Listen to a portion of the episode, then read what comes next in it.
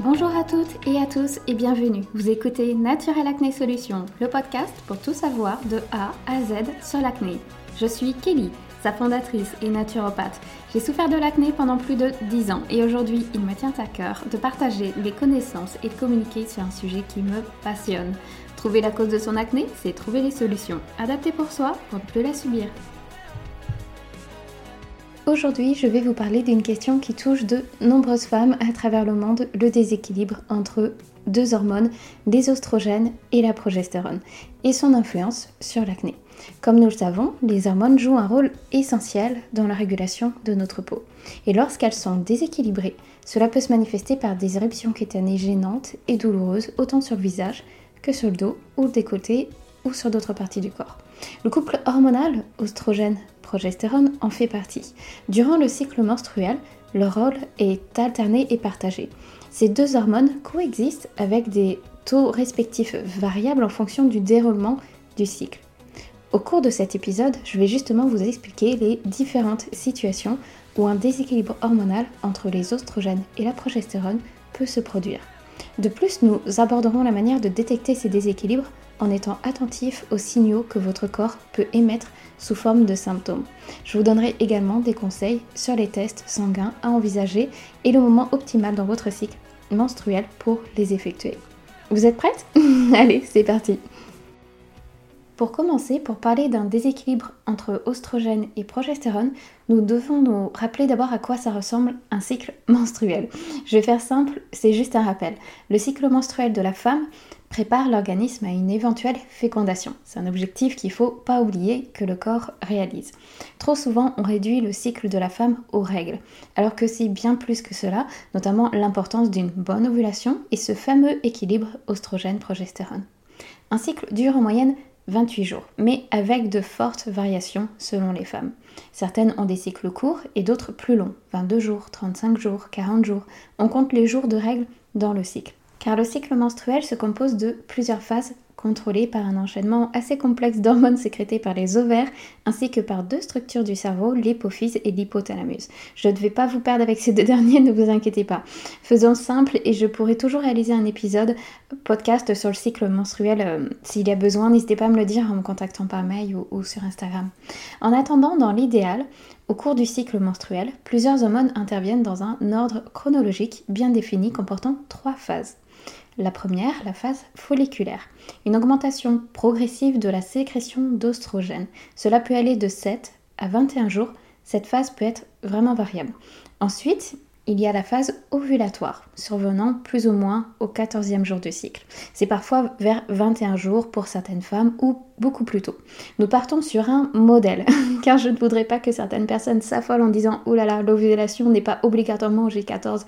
Bien sûr, je confirme que l'ovulation n'est pas toujours au J14. Chaque femme est unique. Pour opérer l'ovulation, nous pouvons remarquer quelques pertes blanches ou une glaire épaisse, une lubrification plus importante. D'autres symptômes peuvent nous signaler l'ovulation nous pourrons toujours en parler à un autre épisode. Puis arrive une troisième phase, après la phase ovulatoire, il y a la phase lutéale. Une baisse du taux des oestrogènes et à une augmentation de la progestérone. L'ensemble de ces phases, ces trois phases, contribuent à un cycle menstruel allant de 21 à 35 jours pour une femme adulte et entre 21 et 45 jours pour une adolescente. Ceci étant une moyenne des études à ce sujet. Maintenant parlons lorsqu'un déséquilibre arrive durant le cycle entre les oestrogènes et la progestérone. D'ailleurs, petit aparté, je dis les oestrogènes car elles sont plusieurs et plus exactement quatre. Il y a l'estrone, l'estradiol, l'estriol, l'ostérol. Il y a, en fait, on les surnomme aussi E1, E2, E3, E4. D'ailleurs, cette info est très importante lorsque nous souhaitons réaliser une analyse de sang, car selon l'âge et le sexe, il est conseillé de doser une oestrogène particulière. Mais ça, c'est encore autre chose. Ne nous perdons pas trop, justement, donc quand le déséquilibre arrive entre les oestrogènes et la progestérone. Car normalement, les oestrogènes et la progestérone sont sécrétés de manière équilibrée. Mais il peut arriver que les oestrogènes prennent le dessus sur la progestérone par une présence trop excessive face à la progestérone. On parle d'hyperostrogénie vraie. Mais une dominance en oestrogène peut également être manifestée par un manque de progestérone. On parle alors d'hyperstrogénie relative, car il s'agit d'une insuffisance en progestérone qui va laisser dominer les oestrogènes. Dans le premier cas d'hyperostrogénie vraie, le taux de progestérone est normal. Donc, récapitulatif, il existe deux cas de figure. Une hyperostrogénie vraie, les oestrogènes dominent. Puis une hyperostrogénie relative, où la progestérone n'est pas suffisamment suffisante pour faire face aux oestrogènes et les oestrogènes dominent, mais naturellement, car elles vont être majoritaires durant le cycle. À savoir que dans le premier cas de figure, où les oestrogènes dominent face à la progestérone, il est important de vérifier l'alimentation, votre foie également, la santé hépatique, pour une bonne élimination quotidienne des oestrogènes. Le foie ayant une action euh, également l'intestin sur certaines hormones dont les oestrogènes pour qu'elles soient éliminées et les resécréter. On comprendra que si le foie est malmené par l'alimentation et l'hygiène de vie, les hormones ne suivront pas par une mauvaise métabolisation, un mauvais travail en soi. Quand nous, nous nous sentons en fait fatigués ou ballonnés, notre système digestif et hormonal en prend toujours un coup. Il y a aussi les perturbateurs endocriniens susceptibles d'augmenter les oestrogènes et de, perturber nos récepteurs hormonaux. Plusieurs causes peuvent être possibles sur cette hyperostrogénie. Il faut vraiment euh, tout prendre en compte et ne pas faire n'importe quoi justement. Car si on abaisse les oestrogènes dans le vide, c'est-à-dire on va peut-être prendre euh, une plante au fait pour faire diminuer les oestrogènes, mais que nous ne changeons pas notre mode de vie, alors que celui-ci est justement la cause d'une hypertrogénie, peut-être par des perturbateurs endocriniens ou une mauvaise alimentation, ce serait vraiment créer un cercle vicieux sans résultat et sans résultat positif et sur du long terme.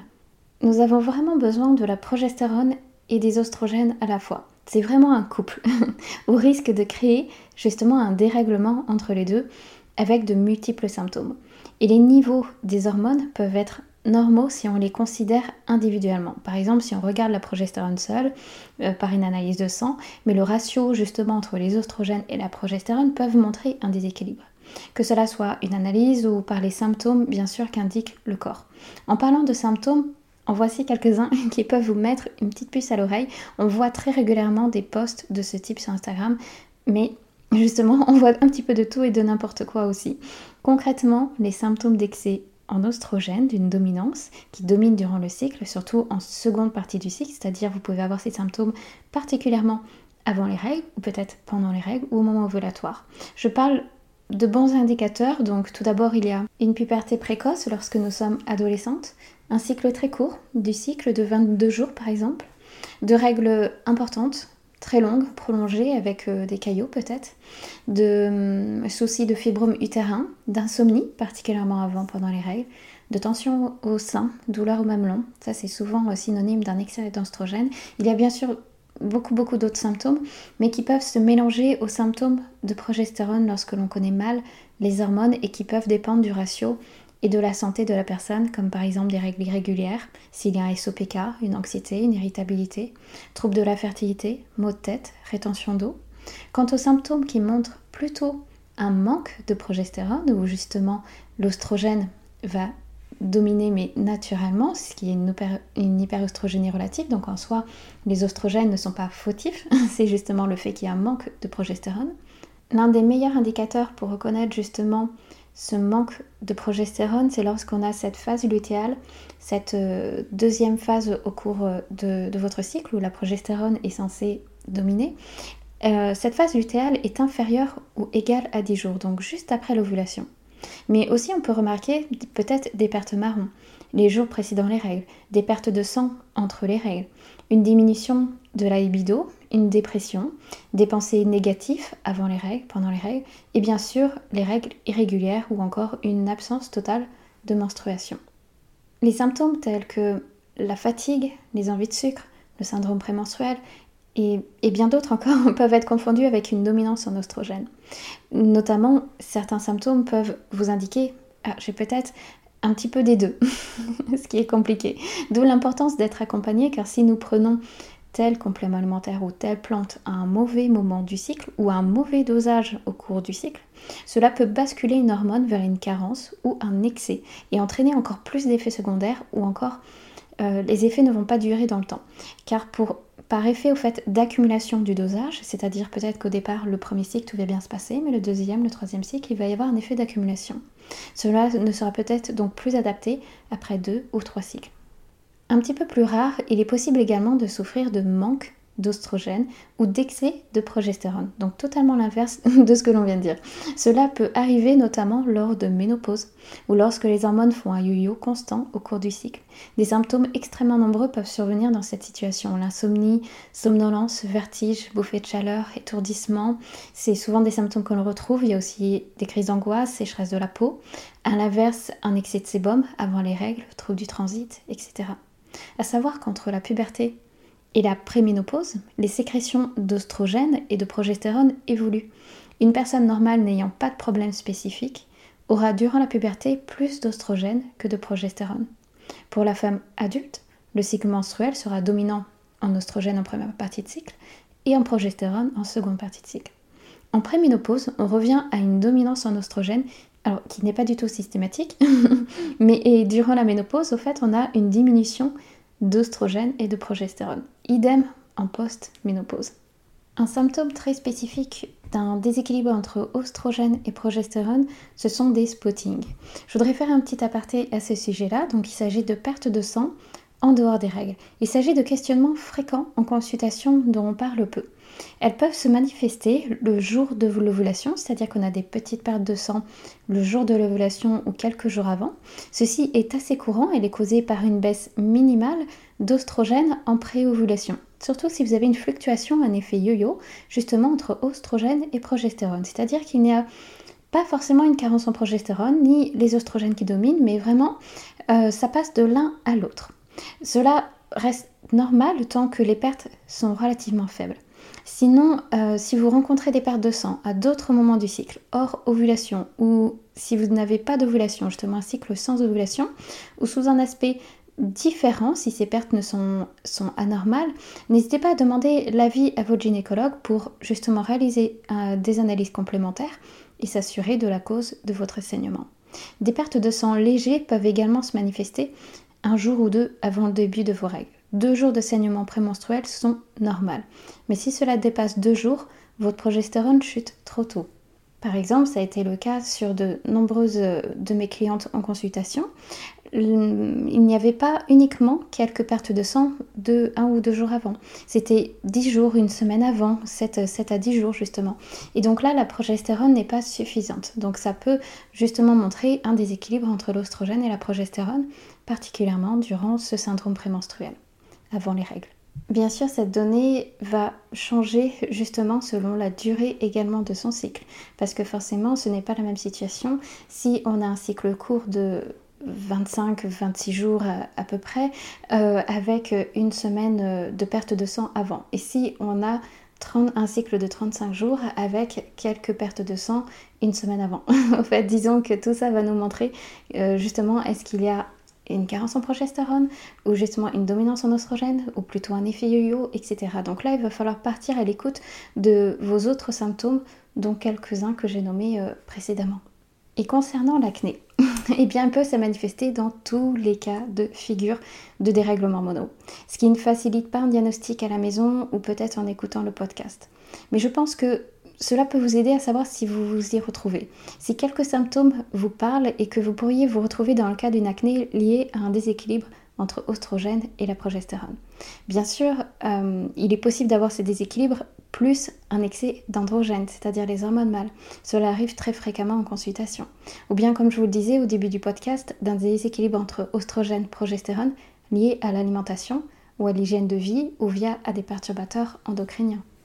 Tout cela, les, causes et les solutions sont visibles via une consultation, donc n'hésitez pas, un professionnel sera à même d'en savoir plus par le biais du questionnaire réalisé en consultation, car votre corps parle vraiment par le biais de vos symptômes, pas uniquement au niveau de vos analyses, même si c'est extrêmement important également de les réaliser, mais c'est vrai que quand on a un cycle plutôt régulier, sans problématique, où on a uniquement de l'acné, c'est beaucoup moins facile d'obtenir une analyse de sang. Donc, il faut bien écouter les symptômes.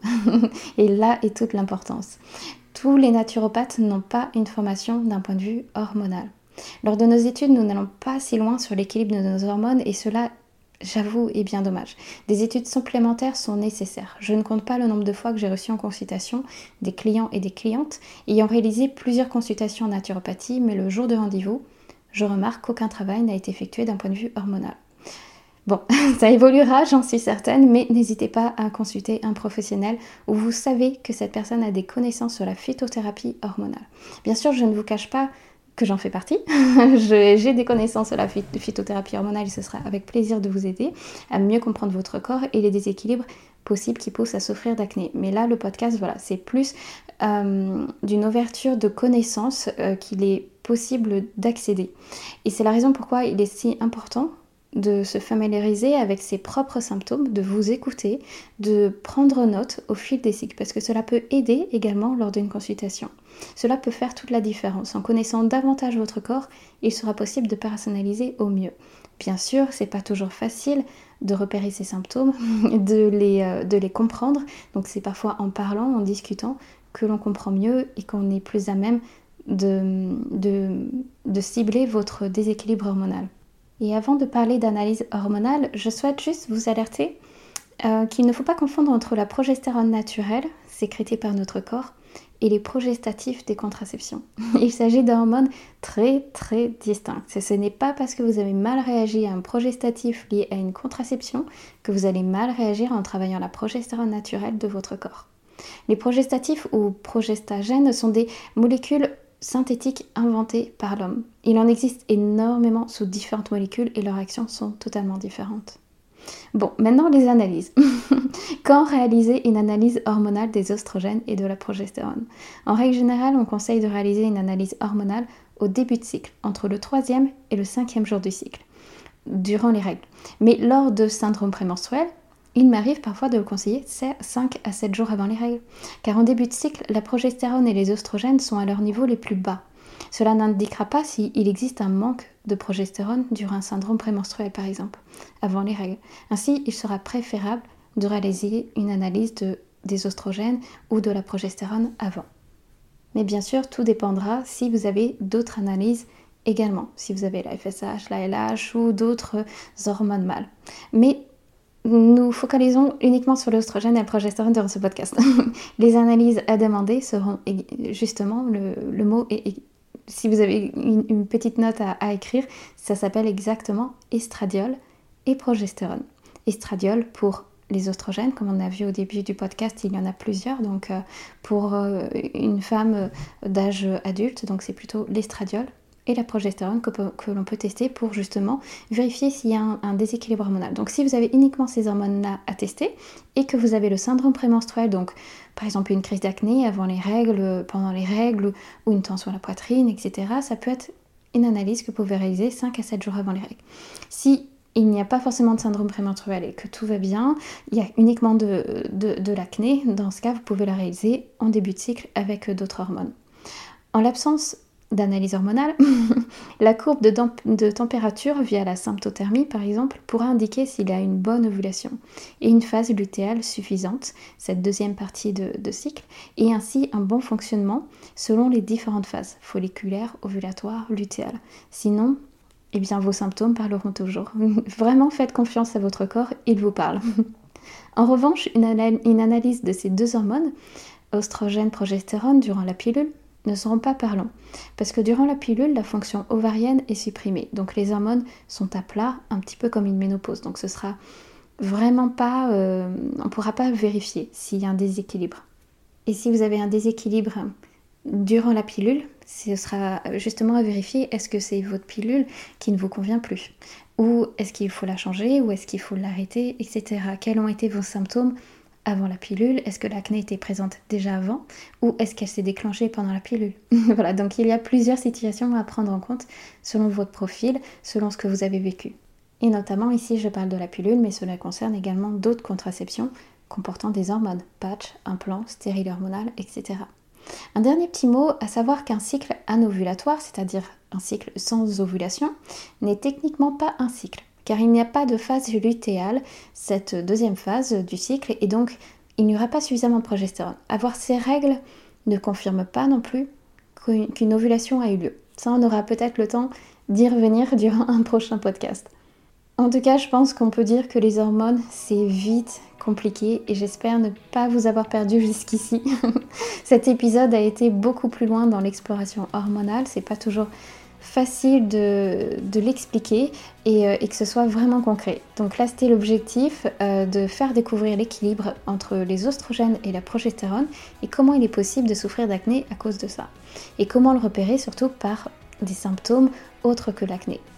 Cet épisode euh, a été transformé en article de blog, donc n'hésitez pas à aller voir sur le site Naturel Acné Solutions si vous voulez voir exactement en détail en écrit. Des fois, ça peut faciliter aussi la compréhension. Et si cet épisode vous a plu, n'hésitez pas à laisser une note sur Google Podcast ou autre plateforme d'écoute et notamment à laisser un avis. J'adore lire vos avis ou vos questionnements après le podcast sur Instagram, par mail ou via le blog selon votre préférence. Je vous souhaite vraiment un bel équilibre hormonal dans votre vie et il ne me reste plus qu'à vous dire à très bientôt pour un nouvel épisode.